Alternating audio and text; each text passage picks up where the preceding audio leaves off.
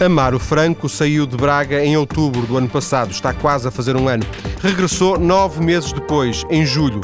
Foi a pé a Jerusalém e está hoje em estúdio para uma conversa em que pretendemos conhecê-lo melhor, mas sobretudo eh, perceber como é que foi esta experiência, esta peregrinação. É o regresso do mais cedo ou mais tarde, agora das três às quatro e meia da tarde, com um tema por dia que pretendemos, sempre que possível, com uma abordagem diversificada. Amaro Franco é o primeiro convidado desta terceira temporada. Boa tarde, Amaro. Boa tarde. Viva. Esta ideia começou quando? Bem, esta ideia de peregrinar a Jerusalém é um. Talvez tenha nascido de facto no final da minha peregrinação a Roma, realizada em 2001, e depois na, na brincadeira, porque sou uma pessoa que brinco muito, tento brincar muito, um, comentando com meus colegas, dizia-lhes: Bem, já fui a Santiago, já fui a Roma, e como uh, só existem três santuários, os maiores santuários da cristandade, só me falta ir a Jerusalém. E começou por ser uh, essa Primeiro foi uma brincadeira, depois tornou-se uma coisa mais séria, é isso? Quer dizer... Uh, Por que não? Já agora foi, não foi um... É como eu digo, quer dizer, em 2001 nasceu essa resposta, quando as pessoas me puxavam um bocadinho por mim, dava-lhes essa resposta, que um dia, sim, um dia, porque não, ir até Jerusalém, um, e de facto nasceu assim, é? e passou, passou rapidamente a, a fazer parte hum, da coleção de sonhos que eu, que eu alimento. Uh, e realmente sempre disse, aliás, todos os meus amigos, eh, as pessoas mais chegadas a mim, sabiam que, um, e é, para eles não foi surpresa, a surpresa foi quando eu fui, um, sabiam que um dia uh, eu iria a Jerusalém a pé. Só que para mim o meu sonho dizia era quando teria 60, 65 anos, vida organizada, com mais tempo é, e nunca agora. Uh, já agora, por curiosidade, acha que uma pessoa com 60 anos uh, conseguiria fazer esta, estes no, quase 9 mil quilómetros a pé? Perfeitamente. Consegue? Perfeitamente. Vamos mais à frente falar do esforço que é ou não preciso. De qualquer forma, de 2001 até 2008 passaram uh, 7 anos, não é? Uhum. 7 anos, o Amar foi o ano passado, portanto, 6 anos. Sendo que imagino que nos últimos que, dois, três anos isto foi uma coisa mais, mais a sério ou, ou, ou nem tanto? A preparação. Uh... Eu vai-me desculpar, não é? Eu costumo dizer que não costumo mentir. É assim, eu tomei a decisão de ir para Jerusalém no dia 2 de julho uh, de 2007. Portanto, meio dúzia, quatro... meio dúzia de meses depois. Antes, perdão. Uh, não houve qualquer uh, preparação, não houve qualquer alimentar mais do sonho, quer dizer. Havia um sonho, o projeto. E um dia disse vou, é isso? E sim, e depois de um fim de semana que passei no Caminho de Santiago com um grupo de amigos, uh, houve um deles que me perguntou, não sei como, uh, então em Jerusalém, quando é que vais? Claramente, ele estava a provocar-me na brincadeira. Uh, isso foi um sábado, sábado ou domingo, e na segunda-feira na segunda-feira de manhã começaram a chover telefonemas com mais notícias, é? um, e naquele dia escrevi no meu blog, no meu blog pessoal, uh, Jerusalém, eu vou. E foi surpreendente porque naquela hora, naquele dia, uh, vários dos leitores do meu blog uh, perguntaram-me, mas que já, já estás a caminho? O que, é que se passa? O que é que se passa? É? E muitos deles pensavam que de facto eu já tinha saído de Braga, que estava a residir em Braga, que já tinha saído de Braga, que já estava a caminho, e disseram, nem te despediste, nós. Quer dizer, nós sabíamos que, que, tu eras assim, mas, quer dizer, podias ter feito uma despedida, não é? Podias ter avisado.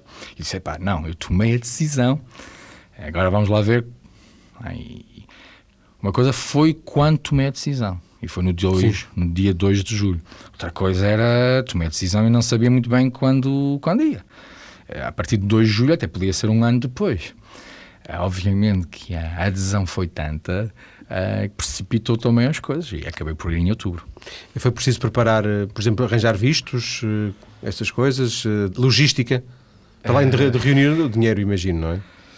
É assim, quando tomei a decisão, não tinha a mínima ideia o que é que era peregrinar a Jerusalém.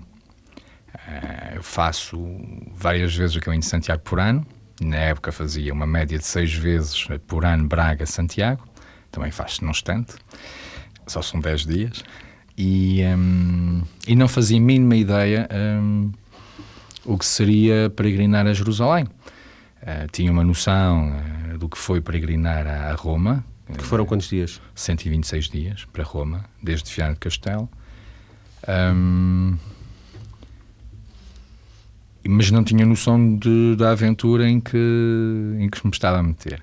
E depois começámos, e aí digo começámos porque começou um grupo eh, de voluntários a trabalhar nesse projeto, foi o staff de apoio a esta peregrinação, e começámos a olhar para o mapa. E acho que foi o primeiro balde de água fria, foi quando eu vi o mapa. E vi onde é que ficava Jerusalém, quer dizer, dizer vamos a Jerusalém, Aliás, houve um artigo muito giro do, do público na altura, porque a jornalista interpretou isso. Ele só vai a Jerusalém e já vem, está bem? Muito ok. É já ali. Já ali. E, e, estamos aqui a falar que eu fui a Jerusalém e as pessoas lá em casa, obviamente, que. Hum, quer dizer, ok, isto foi, voltou, foi fácil. É, mas a gente é? já lhes disse que foram nove, quase 9 mil quilómetros em 9 meses, não é? Para é já ter uma noção, não é? E, um, e realmente, quando eu olhei seriamente para o mapa porque estávamos a tentar construir a peregrinação etapa por etapa. Uh, e chegámos a um momento desistimos. Desistimos porque não fazia sentido dizer que eu dia tantos ia dormir a tal sítio e que dia tal ia fazer tantos quilómetros. Era, Era impossível. É impossível calcular isso e depois uh, pensar nos vistos. Estava a falar dos vistos, pensar nos vistos. Então, todo o trabalho contactar as embaixadas, apresentá-los o projeto para que soubessem que há um peregrino português que vai atravessar o seu país e também para ser, de certo modo, apoiado e defendido em algumas áreas um, um, mais perigosas. Uh, contactar o nosso governo, ser alertado que alguns países uh, deveriam ser evitados. Bem, conclusão saí sem qualquer preparação. Sem vistos? Sem vistos. Uh, uh, sem nada. A verdade é essa, quem, se alguns dos nossos ouvintes uh, se lembrar da minha saída de Braga, até sem dinheiro. Acho que na altura levava 20 ou 40 euros no máximo na carteira. É. É? Sim, também levava o meu cartãozinho Sim. Visa, né? obviamente. Mas a verdade é que tínhamos um conjunto, um grupo empresarial que queria nos apoiar e que fez o grande favor de, naquela semana que antecedeu a partida, desistir do projeto. Um, e foi um grande favor que nos fez, não é? Um, obviamente que na altura estávamos a falar de um apoio de um, da segurança de 50 mil euros, que dá uma certa segurança para uma aventura deste género, para uma aventura de, com esta envolvente, e sem sem nada fez com que a mochila só tivesse 4 ou 5 quilos. Por isso foi ótimo. Mas isso não o fez desistir? Não pensou quando o patrocínio se desvaneceu, não pensou em desistir? Eu não sou um homem que desiste facilmente dos seus sonhos, sobretudo quando acredita neles. Pois, isso já percebemos agora, mas pensou nisso? Não. Não? Não. Ehm, eu sempre disse, logo na primeira hora, quando, quando se falou com a imprensa, quando a imprensa começou a divulgar, ele está a pensar ir, não, não inscreveram, ele vai. Ele está a dizer que vai, agora, se vai ou não, nós não sabemos, nós não vamos arriscar com ele. E mesmo com as empresas, eu sempre os disse: atenção, hum, eu não estou aqui para ganhar dinheiro. Uh, pedimos o, o, apoio financeiro porque, obviamente, o projeto para a nação teria outra envolvente, um, mas sempre meti os pontos nos is. Eu, Amaro Franco, uh, não estou dependente de ninguém uh, para ir a Jerusalém. Eu já decidi que vou. Se alguém quiser vir comigo, é bem-vindo. Quem Esse ir consigo era um pouco metafórico no sentido do patrocínio, mas nunca se colocou a questão de, ter, de ter a companhia de alguém? É, fiz até, convites. Até, até, até, Santiago esteve, não foi? Até... Sim, sim, sim, sim. Eu fiz, uh, logo tomei a decisão. Uh, primeiro, depois de tomar a decisão, fui falar uh, com as pessoas mais próximas, inclusive a família, que não sabia nada. Foi um choque, obviamente. Um, e depois também fiz dois ou três convites a pessoas que que acreditava que, que, seria uma ótima companhia, que essa experiência seria também ótima para ela. Uh, só que, lá, tem uma anedota, tem uma pessoa que, que me disse que ia pensar, acho que foi a única que me disse que ia pensar. Uh, nós estamos a falar que muita gente me disse, e eu acredito que é verdade, que me disse que gostaria imenso de ir comigo. Até ia. Só que não tem tempo, não tem disponibilidade, tem a família, mas iam, não é? Mas mas, mas, mas, mas, mas. E houve uma delas que me disse: pá, vou pensar. Depois disse-me que sim, epá, é um bom desafio, até vou. Eu vou. Dali uma semana disse: pá, Jerusalém, sabes, epá, temos que atravessar assim países assim perigosos. E depois é longe, e depois vais caminhar no inverno, eu não gosto do frio. olha, eu vou contigo até Roma. Hum, até Roma vou contigo. Ah, bem, até Roma é capaz depois no caminho. Entusiasmar-se. Não é? Ok, dá uma semana. Estou a falar uma semana, não são esses tempos. Estávamos a falar e essa pessoa também está envolvida na preparação, já que ia ser peregrina. E, e Roma, Roma, tu última vez fizeste isso em quase quatro meses. Quatro meses. Não sei se aguento. Ah, Roma. Olha, sabes, eu gosto mesmo de Lourdes. Eu acho que Lourdes já, já é uma meta, já é, uma, já é um dois meses quase, acho que. E depois chegando a Lourdes, vê-se. Mas olha, tu conta comigo Lourdes. Olha, ok. Bem, dá-lhe uns dias. Foi reduzindo isso, reduzindo, reduzindo. Ah, eu vou contigo até Santiago. Pai, acabou por fazer um, uma ou duas etapas. E não chegou a Ah, Santiago? E até estive, teve, estivemos juntos em Santiago, mas quer dizer, e acabou por não ir. Acabou por ser um dos peregrinos a Jerusalém, como uma, uma outra grande centena de, de pessoas que se inscreveram como peregrinos a Jerusalém, que me foram acompanhando. Ahm, mas lá, Pela internet. por internet. Mas no capítulo dos convites e das pessoas com quem eu pensei a partilhar ao vivo essa experiência, é, tenho essa anedota, não é? Que é Omar, para fecharmos esta primeira parte, a, a- a fé cristã, a fé católica, ah, moveu-o para esta, para esta peregrinação? para responder, nós tínhamos de ter, eh, e é, é uma dificuldade, é, o que é que é a fé? não é?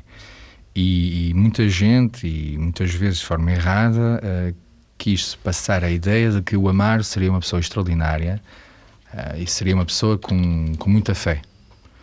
Hum, eu acho que tenho alguma fé, e aquilo que fui aprendendo é que não preciso ter muita fé. Preciso ter o meu grãozinho de, de mostarda, ou meio grão só, ou apenas um quarto de grão de mostarda, e tenho a fé que, que é aquela que me foi dada, que fui alimentando, mas não sou uma pessoa. eh, não é, não sou nada de especial. Eh, Tenho os meus receios, os meus medos, as minhas inquietudes, as minhas noites obscuras quando se fala de fé.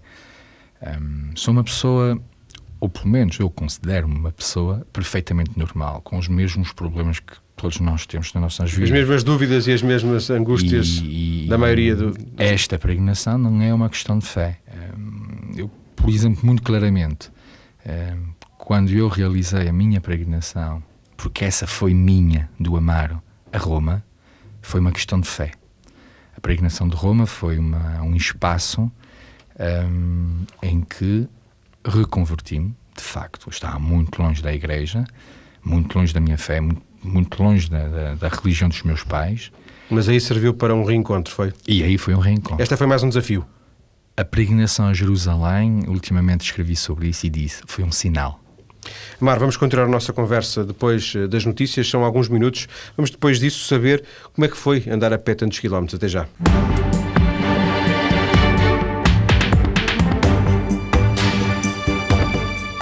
Segunda parte de uma conversa com Amaro Franco, ele que andou a pé cerca de 9 mil quilómetros durante nove meses, de outubro até julho deste ano, de Braga até Jerusalém. Na primeira parte já eh, descobrimos algumas eh, das curiosidades que rodeiam esta peregrinação. Quantos quilómetros fazia por dia, Amaro? Tinha mais ou menos estabelecido um. Como eu dizia em off, eh, ou no programa, inicialmente tentámos programar a peregrinação. E rapidamente hum, consciencializamos que era impossível. Hum, para responder a sua pergunta e para brincar um bocado com isso, hum, eu lembro-me quando eu fiz meus primeiros 40 quilómetros. Foi na etapa em que cheguei a Burgos. Já cheguei de noite. Eu fiz os primeiros 20, só que cheguei, deviam ser 11 horas, o final da etapa programada. Era muito cedo, não estava lá ninguém, não estavam os peregrinos, estava sozinho no meio de uma aldeia quase fantasma. Eh, vi que eram 11 horas, disse, ah, vou até Burgos, só são mais 20 km afinal. E lá fui até Burgos, claro, já cheguei eh, de rastros. Mas eram 11 da noite, já eram 11 da noite? Não, eram 11 da- cheguei... eh, Quando disse 11, da, ma- é 11 horas, eram 11 da manhã. 11 da manhã. 11 da manhã. eh, e cheguei às 20 horas, a Burgos, de rastros. E esses 20 km demoraram até às, até às 8 horas da noite. os, os restantes, não é? Porque estava cansado, porque foi a primeira vez que me tinha a fazer 40 km, porque estava frio, porque vou ao contrário, perco-me, quer dizer, as setas do caminho está sinalizado em Espanha, uh, mas está sinalizado uh, em sentido para quem vai para Santiago Compostela, e eu ia ao contrário, e quer dizer, lá. E esses foram os primeiros 40 quilómetros. Depois, mais tarde, quer dizer, com aquela experiência, não me arrisquei muitas vezes a fazer assim etapas malucas, mas mais tarde acho que me esqueci do que tinha sido a experiência Burgos. E já no sul de França, hum, de manhã acho que fui enganado, disseram que eram só 20 ou 30 quilómetros a etapa. Uh, e já no início da tarde vi uma placa que me dizia que ainda faltavam mais 30 quilómetros para chegar ao meu destino. Bem, naquele dia fiz 54 quilómetros, qualquer coisa assim e uh, tiveram que me buscar. Já era de noite, estava a chover, um inverno terrível. Um, e vieram buscar, quer dizer, com lâmpadas, porque já tinha dito, eu não vejo de noite, tenho um problema de, de visão muito grave. Um, e as pessoas, já essas pessoas conheciam, porque já tinha passado lá a, quando eu fui em 2001 a Roma, então vieram todas ao meu encontro para que os últimos quilómetros, que eram ainda uns 5 quilómetros, né, já de noite, uh, que nós fizesse sozinho. Né? E isso foi a primeira vez que ultrapassei a barreira dos 50. Bem, a experiência foi dura e não, não voltei a realizar até a Eslovénia. Na Eslovénia fiz a minha, pela primeira vez 64 quilómetros. Também já cheguei de noite. Um, Mesmo sabendo que não podia andar de noite. Sim, mas uh, como é de dizer. É difícil parar Foi o meu segundo dia na Eslovénia, o meu primeiro domingo numa aldeia. Precisava de comprar um cartão telemóvel, um cartão SIM para entrar em contato com a família. Não tinha ainda tinha entrado na Eslovénia, mas não tinha ainda eh, visto uma cabine telefónica. Tinha dormido numa aldeia, depois da fronteira da Itália para a Eslovénia. Uh, precisava de levantar dinheiro porque estava já quase sem dinheiro, tinha que ir até uma cidade. Bem, e tinha que andar. Tinha que. E já cheguei de noite também. E depois, a última etapa maluca, porque depois na, na Turquia a minha média era de 50 a 60 km diários, já, e fazia-os uh, facilmente quase. É, aliás, escrevi no blog na altura, no diário de viagem, que para as pessoas saberem o que é que eu estava a fazer e para quem já fez o caminho é de Santiago, o caminho português de Santiago, dizia-lhes: Eu saio de Valença do Minho, vou tomar o pequeno almoço ali em Purinho, depois vou andando, sou capaz de comer uma sanda ali em Ponte Sampaio, uh, chego a Pontevedra, uh, como não gosto muito das cidades, ultrapasso e vou dormir a São Mauro, a Santa Amaro, para as pessoas se aperceberem o que é que eu fazia. Bem, normalmente, para ir a Pontevedra a partir de Valença, são três dias no caminho de Santiago. E eu fazia aquilo num dia. Uh, e a última etapa que realmente me deixou de rastros e fiz muitos quilómetros foi fazer Tel Aviv, Jerusalém, que chegou perto dos 70 quilómetros.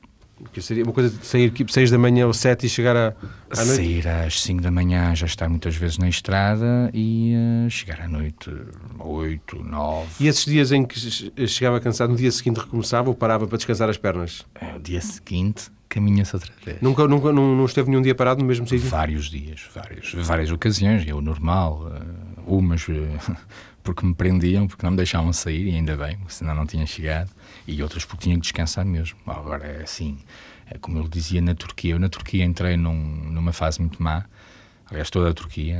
Um, até Istambul, em Istambul foi tal a experiência que me prenderam em casa, que não me deixaram sair, porque cheguei por volta das quatro.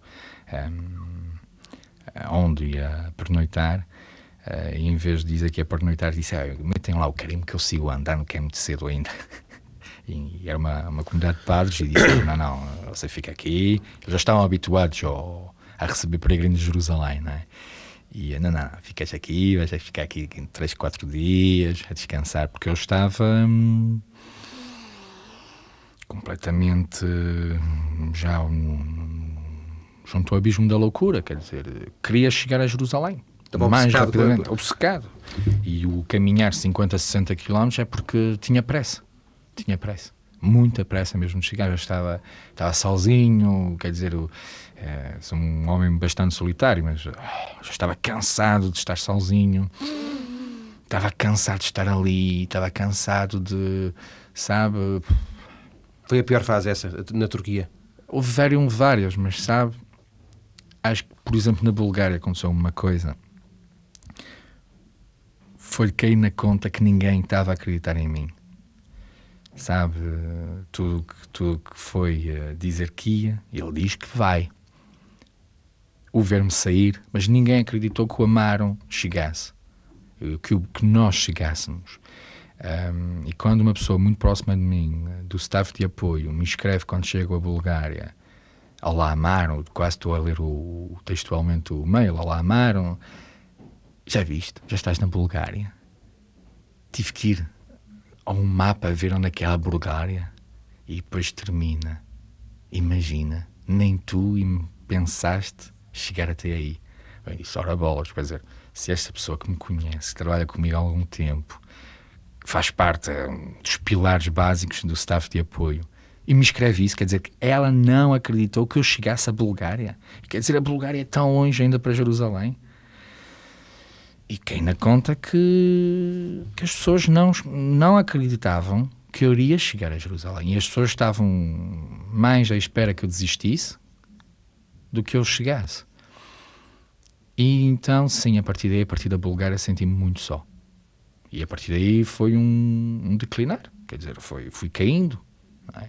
Tudo aquilo que a minha resistência psicológica, resistência mental, mesmo uma, uma, mesmo a minha fé foi bastante abalada, se quisermos falar na questão de fé. Porque senti-me sozinho. Ninguém estava comigo. Ou quase ninguém. Sim. Não é? Um, mas, por exemplo, esfumaram-se os peregrinos. Um, estamos a falar que eu estava ali fisicamente, mas havia um grupo de, de, pessoas, imensas pessoas de todo o mundo, que estava a peregrinar comigo. No blog. Que iam a blog, que iam pela internet, que faziam comentários, queriam saber de mim, faziam perguntas, interrogavam-se. Mas ali senti-me sozinho. E realmente, hum, por isso comecei a fazer quilómetros malucos, não é? Para, quase para esquecer, para chegar mais rápido. Para chegar mais rápido, acabar com aquilo. Era quero acabar com isto. E é depois nessa fase que tem ali umas peripécias um bocado anedóticas, não é? Na Síria, Jordânia, Síria, não é? Eh, a partir de. Se, repare, eu tenho anedotas desde que saí de Braga, não é? Agora, as peripécias foram, obviamente, uma detenção, na, acho que foram noticiadas, não é? Foi. Eh, a minha detenção na, na Síria e o blockout que houve à volta da minha detenção. Uh, houve uma que não foi, que o grande público não chegou a saber, a minha detenção na Jordânia. Uh, algum público soube uh, o meu estacionamento na fronteira com Israel durante quatro horas. À espera? À espera de ter autorização de entrada. Mas na Síria foi por causa de uma fotografia, não é? Tirou uma fotografia é um sítio que teoricamente não, não seria possível fotografar, era uma instalação militar. Repare, sabe quando me perguntou se eu não tinha vistos? Eh, eu saí sem vistos e ia conseguindo, e graças a Deus, eh, ia conseguindo os vistos nas fronteiras. Mas aquilo que mais magoa, e é uma mágoa que ainda transporto, e, e vou aproveitar também este espaço para, para o dizer, é que ao longo de toda a peregrinação, um, as pessoas primeiro não acreditavam que eu ia a Jerusalém, isso é um primeiro ponto. Muitas das pessoas nunca acreditaram que eu ia até Jerusalém, que eu iria chegar. As poucas que acreditavam e que ainda disponibilizavam alguns minutos para dialogar comigo, porque acreditavam, ok, mas então ele é louco, não vale a pena falar com ele, com, com o louco não vale a pena falar. Um, mas as poucas pessoas que falavam comigo diziam: epá, vais, vais pela Síria, uh, pela Síria não podes. Não podes porque aquilo é um país em guerra, são terroristas, uh, e já tens visto, não tens visto, pô, estás a ver, nem tens visto, por isso não entras. E isso até chegar à Síria, fui ouvindo essas histórias. Repara, em Istambul não, não deu para tratar dos vistos, nem, nem tratei dos vistos porque estava mesmo mal, estava doente mentalmente, estava exausto. Aliás, tinha dois ou três dias antes, tinha passado já uma noite no hospital, tinha tido uma queda de uma, de uma falésia. Hum, isso é o que dá caminhar de noite. E hum, depois em Ankara quis tratar do visto para, para a Síria e foi-me negado esse visto. Um, a embaixada, o cônsul honorário de França em Ankara, com quem eu estava, que me dava apoio, que me deu apoio logístico em Ankara, eh, disse-me: pá, não podes sair daqui sem, sem o visto, mas chefe, mas também não vou passar aqui um, uma semana, um mês à espera de um visto. Quer dizer, disseram que não davam, não davam, olha, siga. Quer dizer, aí sim, uma questão de fé, olha, vamos lá ver o que é que acontece. Quando lá chegarmos, vemos. E sabe, mas todos os dias, mesmo dois dias antes de passar a fronteira, disseram-me para aquela fronteira, estudar qual era a fronteira que eu poderia entrar, uh, equacionar a hipótese tipo o Líbano, mas naquela época o Líbano estava à beira da guerra civil. E a verdade é que chego à fronteira com a Síria em 15 minutos e 10 ou 15 horas depois já estava do outro lado e fui muito bem recebido e na primeira noite quase meti uma porrada para saber em qual era a casa que eu ia dormir.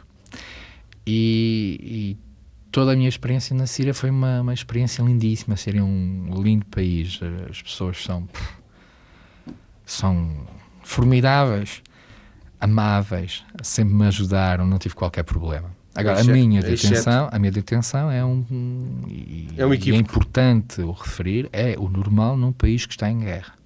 E é um episódio normal num país que está em guerra e que está a ser vítima hum, de espionagem. Obviamente que eu tirei uma fotografia, eu pensei que fosse uma colina, afinal é uma base secreta, e fui convidado a visitá-la. É? Obviamente que ah, são momentos hum, pesados, sobretudo eu estava lá na brincadeira lá dentro, porque eu tento me rir quando estou faço um problema, mas a verdade é estava em blackout. A minha família só tive tempo de enviar uma SMS quando fui preso, a dizer avisem a minha advogada, porque fui preso por militares. Um, e a partir daí não conseguia falar com mais ninguém. Mais ninguém. E, e, eu também não sabia o que é que estava a passar. Eu tinha feito uma fotografia. Cinco minutos depois estava rodeado de militares e de, de metralhadoras. não sabia o que é que estava a passar. Depois percebi, ou, a dialogar com eles, e eles também queriam perceber quem eu era. E, e, e, eh, e, o, meu, o meu alibi não era lá muito sólido, não é? Mas está a fazer Portugal Jerusalém, mas está a brincar connosco, não está? É imaginar a situação. Um jovem de mochila anda a tirar fotografias de instalações secretas, mesmo que ela leque não seja. Pois. E que ainda por cima, como desculpa, nem diz que é turista, mas que é peregrino, mas que é isso ser peregrino hoje em dia, a pé, e vem de Portugal a pé, ninguém acreditaria. Se em Portugal, que me viram sair para lá, até nem os meus amigos acreditavam que eu ia conseguir chegar a Jerusalém, quanto mais os serviços secretos da Síria. Bem, mas depois a coisa resolveu-se e o Amar conseguiu, conseguiu chegar. Qual foi o momento em que chega a Jerusalém? Foi o momento de, de desabar da sua, da, da sua parte? Desabou de, uh, ali ou não? É, não. É, é muito mostrou, foi uma solidez, mostrou uma solidez inesperada? Uh, repare, uh, eu já tive a ocasião de dizer, uh, eu fiz Tel Aviv, Jerusalém, num dia, perto de 70 km. Eu recordo-me perfeitamente e, e sorrio a recordar essas imagens, que eu tenho a tendência de olhar para mim desde fora. A imprensa, quando soube que eu cheguei a Jerusalém, telefonar-me e perguntar então como é que se sente, não é? A mesma pergunta que me está a fazer. E eu disse ao chefe, eu estou é exausto. Acabo de fazer perto de 70 km. Estou Desde as 5 da manhã, cheguei perto das 9, 9 e meia. Eu nem jantei, eu caí foi por uma cama, a primeira cama barata ou mais económica que encontrei. Eu caí para o lado. Queria saber que se estava em Jerusalém ou não, quer dizer. Desculpem, não é? Sim. É, no dia seguinte. É que começou a ter a percepção. Ir até eh, ao Santo Sepulcro. Comecei a ter noção, epá. Estou em Jerusalém. Não é? Mas hum, sabe que a peregrinação não era chegar a Jerusalém. Aliás, eu escrevi, e acho que pelo menos alguma imprensa tomou nota e, e divulgou, que Jerusalém era o início da peregrinação. E Jerusalém é o início da nossa peregrinação, de todos aqueles que aceitaram o desafio de peregrinar até Jerusalém. Um, isso é, é um bocado difícil de entender. Jerusalém é apenas uma desculpa.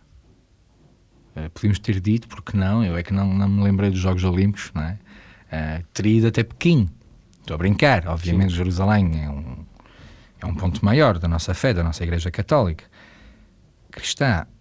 Mas a verdade é que Jerusalém, a peregrinação a Jerusalém, como disse na primeira parte, é sobretudo um sinal. É um, uma interrogação. É, mas, oh, desculpem lá, mas este senhor que está aí a falar na rádio, nos vossos estudos, ele foi mesmo? Vocês acreditam nisso? Pá, desculpem. Nove meses? Quantos quilómetros? Não, tá. Por favor, não é? E essa inquietação, essa dúvida é o resultado da peregrinação. E eu estou aqui, sim, para vos dizer sim, a todos os ouvintes da TSF esta tarde, estão a ver este programa. Sim, é possível ir a pé até Jerusalém e não é só o ir, é, é chegar e voltar. E estar aqui para vos contar a história e para vos dizer sim, e contar a história de outras maneiras, porque vamos ouvir daqui a bocado, daqui a bocado o Amaro vai, vai, vai, vai uh, trazer-nos a história de outras maneiras uh, proximamente. Queria perguntar ainda uma ou duas coisas que ficaram, entre aspas, penduradas de, desta parte da conversa. Se fez fotografia e se, se andava a escrever na, na, internet, havia um computador sempre consigo e uma, e uma máquina fotográfica. Essa era basicamente a sua, a, o, o que levava à mochila? Os 4 é, kg da mochila? Os 4 kg da mochila não incluíam nenhum computador incluíam uma máquina digital de fotografia a mais leve e a mais segura que encontrei, aliás, foi-me oferecida. Um, o acesso à internet era feito pontualmente. Nos lugares. Nos lugares. Um, isto não é uma. Era para ser, era para ter sido. Antes do, do, do patrocinador desistir. Uhum. Uh, e é por isso que eu digo graças a Deus. Uh, aliás, uma das jornalistas que me entrevistou diz: Mas será que uma peregrinação com diário de viagem online pode ser entendida como uma peregrinação? Na altura disse-lhe que sim e continua a dizer que sim, porque não era a peregrinação de uma pessoa, mas era a peregrinação, a nossa peregrinação.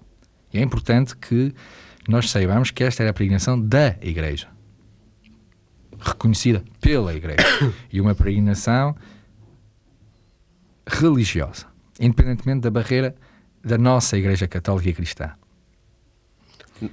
Era uma peregrinação então, coletiva. Sim nossa. E tinha os três santuários grandes da, para além de, de, de, Santiago, para além de Roma, para além de Jerusalém, por exemplo, a grande surpresa, muita gente não conhecia que a igreja de São, o túmulo de São João Batista está numa, numa mesquita em Damasco.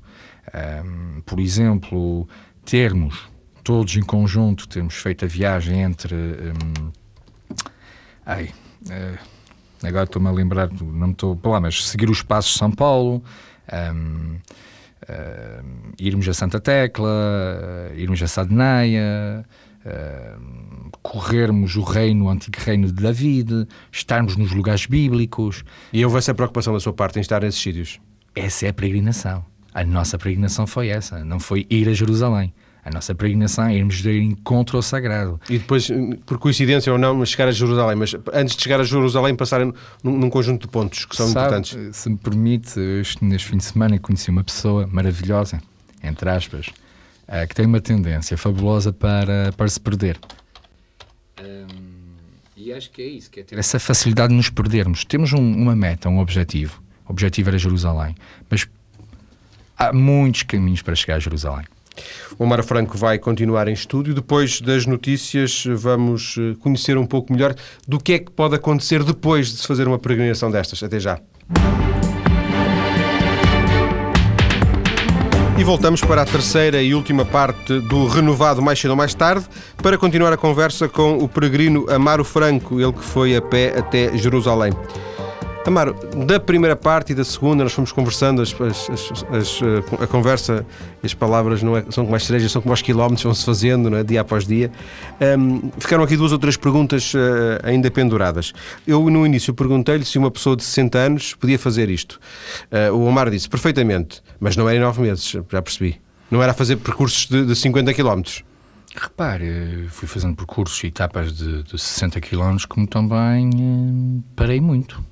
Repare, quando nós. O seu mínimo que era 10 km por dia? Não, não há mínimos. Não há, não há qualquer mínimo. Mínimo no sentido, houve algum dia que tivesse feito 5 km? Não. Não. não. agora também é necessário dizê-lo claramente que numa peregrinação a dimensão tempo e espaço não existe. Esqueçam os relógios, esqueçam os mapas. Um, e até as bússolas, porque ouvi, ouvi, dizer que se perdeu várias vezes. Sim, mas faz parte da peregrinação. O perder-se é, é, nos encontrarmos. É bom perder-se, porque assim voltamos ao caminho certo. É, porque senão, se não nos perdemos, pensamos que estamos no caminho certo. É? E às podemos estar equivocados. Sim, perdemos e voltamos. E aí temos uma confirmação do caminho. Mas, eh, como eu dizia, na, quando se parte não para uma viagem, não para um passeio, não para um raid, mas sim para uma peregrinação, esquecemos rapidamente o calendário. Quer dizer, por acaso cheguei a Jerusalém em nove meses. Tecnicamente poderia ter chegado muito mais rápido. uh, como poderia ter demorado dois ou três anos.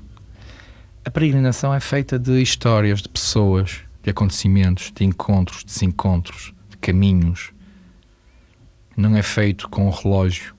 Por exemplo, estávamos a falar que eu chegava de noite e não vejo. É, ora bolas, mas se o senhor sabe que, vai chegar de noite e que não vê de noite, porque é que. Ah, porque faz parte da peregrinação.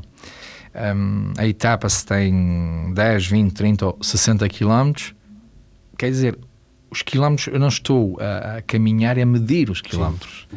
Não estou a caminhar uh, e não estou preso a um compromisso. Eu, às 5 horas, tenho que estar naquele sítio para tomar café ou para. Não, não tenho compromissos.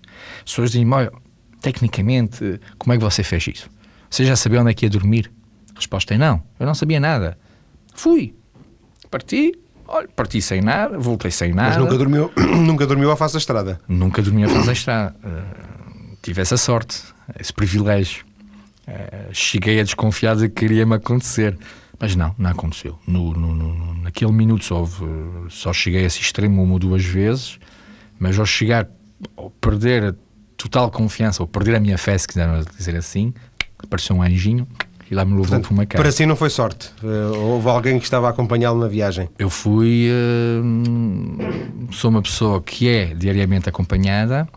Uh, e nesta peregrinação éramos muitos os peregrinos e, e foi muito lindo, quer dizer, emocionou-me bastante a quantidade de pessoas que, que na realidade virtual o acompanhava -huh, e, e, também ter a, certeza de que, sabe, é assim, Uh, as pessoas perguntaram-me, como já me perguntei, porque é que fui. Um, eu digo assim: olha, eu recebi um convite. Recebi um telefonema. Estou aqui a brincar, vamos lá.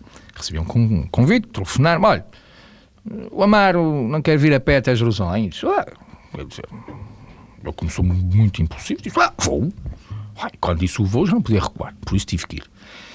Mas também com essa confiança. Quem me convidou foi um convite. Não foi uma obrigação que me apresentaram. Não foi uma imposição. Quem me convidou tinha que preparar mais ou menos as coisas para que a viagem se tornasse uh, possível uh, e cómoda. E realmente, essa pessoa que me convidou uh, a ir até Jerusalém um, facilitou-me bastante as coisas. Nunca me abandonou, Sim. sempre esteve ali presente. Quer dizer, tive a sorte de ter uma excelente organização. E a nível mesmo de, de insegurança, não teve nenhum problema? Não, não. Não foi roubado nenhuma vez, nem ameaçado? Nem... O maior problema não é o problema material. Eu estava a dizer, a responder que na peregrinação não há um espaço-tempo, eh, nem um espaço físico, como também o aspecto material deixa de ter importância. Repare, quando eu digo às pessoas que saia com uma mochila com 4, 5 quilos, ah, desculpem lá, mas que é que ele levar a mochila? É, por exemplo, 9 meses, só com aquilo. Sim, porque afinal, na verdade, até teria sido preferível não sair, sair sem nada. E é muito mais rápido. E era possível? É, dentro dos padrões societários em que vivemos, eh, não muito. Tinha que ter umas, umas, roupas lavadas de vez em quando? Eu só tinha duas roupas, acho que a que eu vestia para caminhar e a que eu vestia para no final da etapa, não tinha mais que isso. Eh, por isso não, não é um problema de roupa é, e é o que eu queria aqui dizer, que a dimensão material, o perigo material, o medo, que isso tudo resume o tempo, a dimensão tempo, espaço, material, é um medo que nós transportamos, não faz sentido na peregrinação. Na peregrinação, nós vamos, a peregrinação, como é dizer isso? Começa, por exemplo, a história do povo de Deus, começa com uma peregrinação, que é um convite, tal convite que eu vos falava, que é sai da tua casa eu te darei uma terra nova. Então, o povo de Deus saiu do Egito a caminho da terra nova. Alguns não chegaram, mas foram com essa confiança. E não se preocuparam o que é que iam levar com a mochila, porque sabiam que a pessoa que os convidou, lá no deserto, quando estavam mesmo a rasca, veio o maná e, e, a fonte d'água por isso não passaram fome nem sede. E no meu caso, é bom afirmar que, independentemente de tudo aquilo que foi escrito, dito acerca dessa pregnação, um, e de inúmeras dificuldades que, que, eu, que eu, com as quais eu fui confrontado, mas nunca passei fome. Mas sim passei muita sede. Tive dois episódios em que, pela primeira vez na minha vida, passei sede. E sei o que é sede. Mas fome, um, ou dormir na rua, ou ter sido assaltado, ou Nunca. Mas o Amar não tinha conseguido sair Se não tivesse levado, se não tivesse dinheiro, ou seja, eh, por muito, por muito que eh, eh, essa ajuda divina o, o, o, possa ter acompanhado, precisou de 25 mil euros, pelo menos, não é? Sim. Gastei-os. Não os precisei, gastei-os. Portanto, não era possível fazer isto sem dinheiro? Não é possível e um, em, no tempo da minha peregrinação um, foi veiculada aqui em Portugal a notícia de um casal francês que tinha feito a peregrinação a Jerusalém e que afirmavam ter feito a peregrinação sem dinheiro. Bem, as pessoas eh, quase me acusavam, quer dizer, então, e andava você a pedir dinheiro para quê? Não é? Se aqueles vão sem dinheiro, eram dois, e vai este agora, quer dormir em hotéis e comer sei lá onde, não é? Isto é turismo já. Este homem estava a usar da nossa confiança. E na verdade, e depois fui desmascarando tudo, na verdade, esse casal não fez sem dinheiro. Porquê? Repare, para entrar na Turquia, um cidadão europeu precisa de visto. Na Síria, idem. Na Jordânia, e os vistos idem. custam dinheiro. Os vistos custam, custam dinheiro. É? Repare, para entrar na Sérvia não é necessário visto. Mas sabe, quando eu cheguei à fronteira da Sérvia, mandaram-me para trás. Porque tinha uh, em moeda croata, não tinha moeda serba ainda, uh, tinha o equivalente a 20 euros, talvez, na carteira. E disseram com, com esse dinheiro você não entra. Tive que recorrer a BOV, quer dizer, pedir o nome de lá do, do, do agente, um, do inspetor lá da, da fronteira, uh, e dizer que ele contactar com o meu governo e com o governo dele, porque o governo dele sabia perfeitamente quem eu era. Aliás, eu era um VIP, não é? toda a comunicação social seguia-me, quer dizer, ia fazer ali um.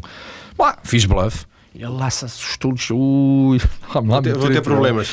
E, uh, e foi comigo até ao stand de câmbios ali na fronteira, troquei aquele dinheiro que equivalia a uma vintena de euros, não é? Mas, era Mas eles não queriam nada da Croácia, isso lá dentro? Não, a questão não é essa. Eu não tinha o dinheiro suficiente, ah, para, devia ter 100 euros. Para poder sair, garantir que saía. Para entrar na Sérvia. E a primeira ordem foi: você não entra, vá para trás e venha com dinheiro. Porque eu disse, mas tem aqui o meu cartão. Não, não, não. Quem garante que você não excedeu o limite de crédito do seu sim, cartão? Sim. Não entra. Bem, e depois também, como, como eu dizia em off, a partir de um certo momento, os peregrinos a Jerusalém têm um itinerário fixo, porque é aquele itinerário que temos de fazer a partir da Síria, de monastério, de monastério em monastério, local santo para local santo, e falar-me destes, deste casal, como de falar-me de outros peregrinos. E este casal não andava sem Sim. dinheiro. Para além de mais, mendigavam no caminho, pediam dinheiro às pessoas que os recebiam. E recebiam dinheiro das pessoas que recebiam. Quer dizer, e, foram, e andam a dizer que fizeram tudo sem dinheiro. Talvez tenham partido sem dinheiro, talvez, talvez tenha sido. Amar, uma, uma, uma, coisa que eu queria saber junto de si, para, para fecharmos esta conversa, uh, eu, tinha, eu tinha pedido à minha colega Dalila uh, Monteiro que falasse com algumas pessoas eh, que o conhecem. Ela falou com, com uma pessoa que o conhece e a determinado passo essa pessoa disse-nos, uh, agora resumindo, também temos poucos minutos, disse, ele veio diferente. Acha que, acha que que uma coisa como esta, com uma experiência como esta, pode mudar uma pessoa? Só uma parte. Uh, infelizmente, falar com uma pessoa que não me conhece, porque, infelizmente, uh, não mudei nada. Ou mudei muito pouco. Infelizmente. Mas uh, temia, temia, não sei se era no bom sentido, se era no mau, que pudesse ter mudado, tinha essa expectativa? Eu queria mudar. Eu tenho muito para mudar na minha personalidade, tenho muitas facetas negativas e muito para além. Um dos aspectos desta pregnação, que era um sinal, que era a nossa peregrinação, mas já que estava ali, também tentei eu trabalhar-me e mudar esses aspectos negativos. Mas é verdade, e as pessoas que de facto me conhecem, e sublinho pela terceira Sim. vez, o infelizmente, não consegui não consegui esse propósito pessoal de me tornar um homem melhor. A conversão, não estamos a falar de uma conversão religiosa, mas um, sei lá, por exemplo, sou uma pessoa. Um homem, um homem melhor. É Sim. Isso? Sou muito impulsivo, sou teimoso, sou maldoso, brinco demasiado. Ei, para aligerar a coisa, senão estou aqui a dizer mal de mim. Por falar em, em, impulsivo, foi por causa desse, dessa impulsão que um dia pintou as, em Ponte de Lima, salvo erro, as, uh, os caminhos de Santiago a amarelo e depois uh, deu para lá uma certa confusão? Ah Bem, eu não sabia que sabiam dessa história, quer dizer, não foi uma grande confusão. Acho que o Presidente da Câmara, que já aproveito para saudar, o Daniel Campelo, uh, teve uma atitude correta e não, não dar seguimento ao caso, realmente foi ali, foi uma atitude inconsciente por completo, quer dizer, naquele dia o grupo de colegas que perpetrou aquele acto de vandalismo, e estamos a falar, uh, foi vandalismo, de facto. Ainda com boas intenções. Embora com boas intenções, eu acho que quem nos está a ouvir, não, para perceber, uh, foi no ano de 2004, salvo erro no mês de junho ou julho, é um grupo de estudantes universitários decidiu sinalizar o caminho de Santiago entre Braga e Ponte Lima. Uh, dos dias, e terminando já em Ponte Lima, com, com passar um dia todo a pintar setas, entraram pela vila, linda, aliás, que aliás esteve agora com as feiras novas uh, lá na, no Areal, entraram, entraram pela vila e pintaram setas nas árvores, no chafariz, na Praça de Camões, quer dizer, e as pessoas até perguntavam para que é que era, diziam que ia passar ali uma autostrada, quer dizer, era uma grande confusão, não é? E obviamente no dia seguinte. Foi excesso de devoção. Um excesso de setas amarelas. de setas amarelas. Uh, uh, Mar, para fecharmos mesmo, a ideia que fica é que se há coisa que seja muito presente na sua vida, e falámos disso no princípio e falámos no fim, é os caminhos de Santiago. Uh, não só o caminho de Santiago, mas a peregrinação. Eu iria mais por aí. Eu creio que a peregrinação. A Santiago? Não, peregrinação. A peregrinação, a ideia de peregrinação? O João Paulo II uh, dizia que o homem, o homem com H grande é o homo viator, um homem que viaja. E isso vê-se. Nós viajamos de carro, de avião, de comboio. Se olharmos para, as nossas, uh, para a nossa rede viária, vemos que temos o homem, H grande, tem uma necessidade de movimento. E neste século, cada vez mais, tem uma necessidade de movimento para o encontro de algo muito maior que nós, que é o encontro de Deus, o encontro do, do sagrado. Um, então partimos a procura, assim saímos nós das cavernas, assim saímos nós da casa dos nossos pais, assim saímos nós todos os dias de manhã para os nossos locais de emprego. E a ideia de partir é uma ideia que lhe agrada? Um, eu, a ideia que mais me agrada é chegar, e é por isso que ainda estou a caminho. Agradeço a Amaro Franco ter vindo à TSF nesta tarde, no primeiro, mais cedo ou mais tarde, da nova temporada. Uma tarde em que conhecemos a sua experiência de peregrino depois de nove meses a caminho de Jerusalém. Muito obrigado, boa tarde.